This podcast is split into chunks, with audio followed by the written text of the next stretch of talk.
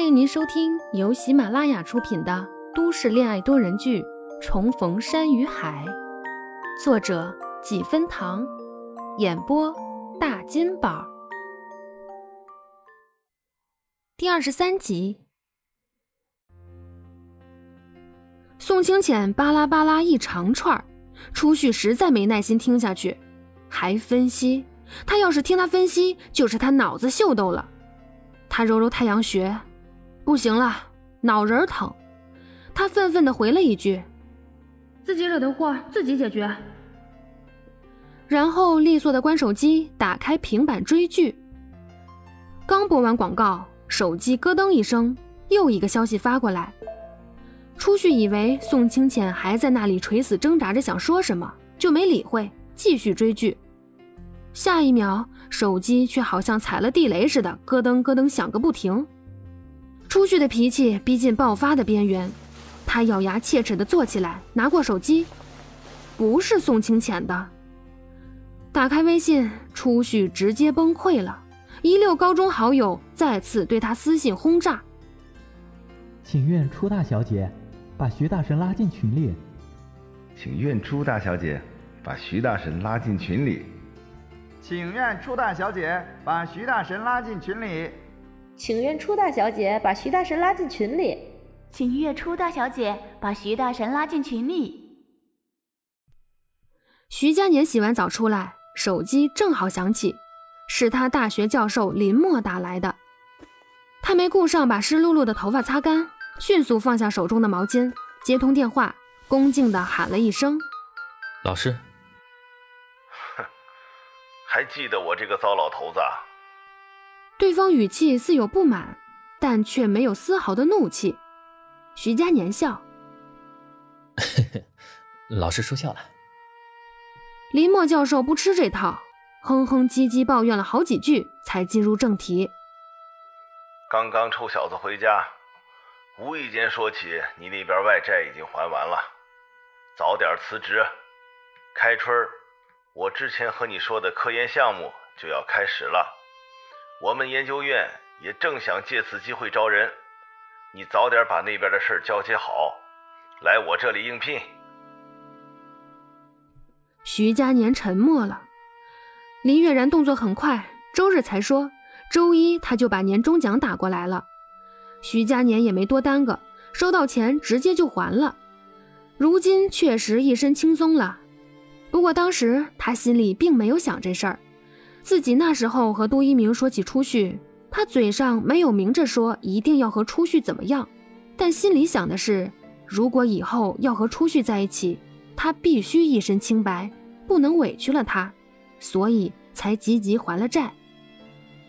今晚两人相处气氛不错，想起小姑娘一晚上咧着嘴，心情愉悦的样子，不得不说他心情也好了不少。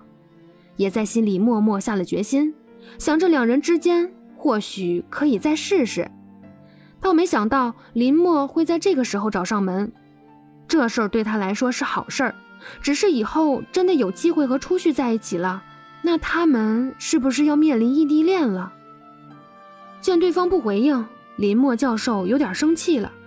要不是看着这小子是自己的得意门生，当初是迫不得已才入了公司。他早就放弃他了。听小儿子说他外债还清了，他马上打电话给他。他以为他会不顾一切的答应，竟没想到还犹豫了。怎么，还没赚够钱吗？老师，我是提前预支了公司六年的薪水才还完的，外债还完了，就是还欠公司的。这也是实话。当初去腾越科技，林家知道他有难处，一口气给他预支了六年的基本薪水。算算时间，还有一年多才到期。你这几年给公司带来的效益，已经远远超过你的价值了，而且就差一年而已。这样，你不好意思说，我和那两个臭小子说，哪还有老子要人，小子不给的道理？老师，徐佳年还想说什么，被林默直接打断。收起你那套说辞，我不爱听。徐佳年，你还记得你自己的梦想是什么吗？我以前在奥数竞赛时碰到你，你还是一个稚嫩的少年，对生活、对自己充满了信心。当时你拿了全省奥数竞赛的第一名，站在领奖台上，自信满满，发表获奖感言，借用了普尔森的话：“我的生命只为两件事，钻研数学和发展数学。”这句话你可能忘了，但我记得，我替你记了十几年啊。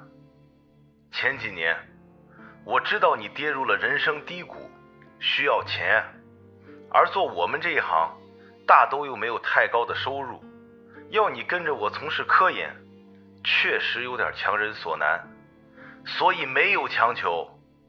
如今，一切回归正轨了。你还能记着你的梦想吗？都说不忘初心，方得始终。你在物欲横流的现实中沉浮了这么久，还能寻回你的初心吗？孩子，回来吧，我们都等着你。挂了电话，徐佳年也不顾冬日里凛冽的寒风，径直地走到阳台上，手中拎着一罐啤酒，食指轻轻一扣。开了酒就仰着头猛灌，咕咚咕咚，一口不喘，直接喝到底。喝完还不嫌够，又转身到屋里拿了一瓶继续灌。山里气温低，冷风裹着湿气吹过来，更是冰冷刺骨。他却浑然未觉，身体撑在阳台上，慢慢压下心中翻涌的热血。一闭眼，老教授的话又炸在耳边。都说不忘初心，方得始终。你在物欲横流的现实中沉浮了这么久，还能寻回你的初心吗？其实不用寻，那初心一直都在，他从没忘记。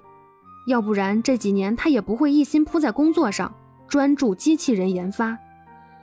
只是外债还完了，他和公司的合同还没完。这几年林家两兄弟对他不错。也是给了他最好的待遇，他总不能刚有点好转就拍拍屁股走人。他知道他们不会说什么，他只要开口，他们就会答应。但他过不了自己心里这一关，是男人也不会这么走了，而且还有出续。但是这样的机会又真是难得，错过了，或许再也没有了。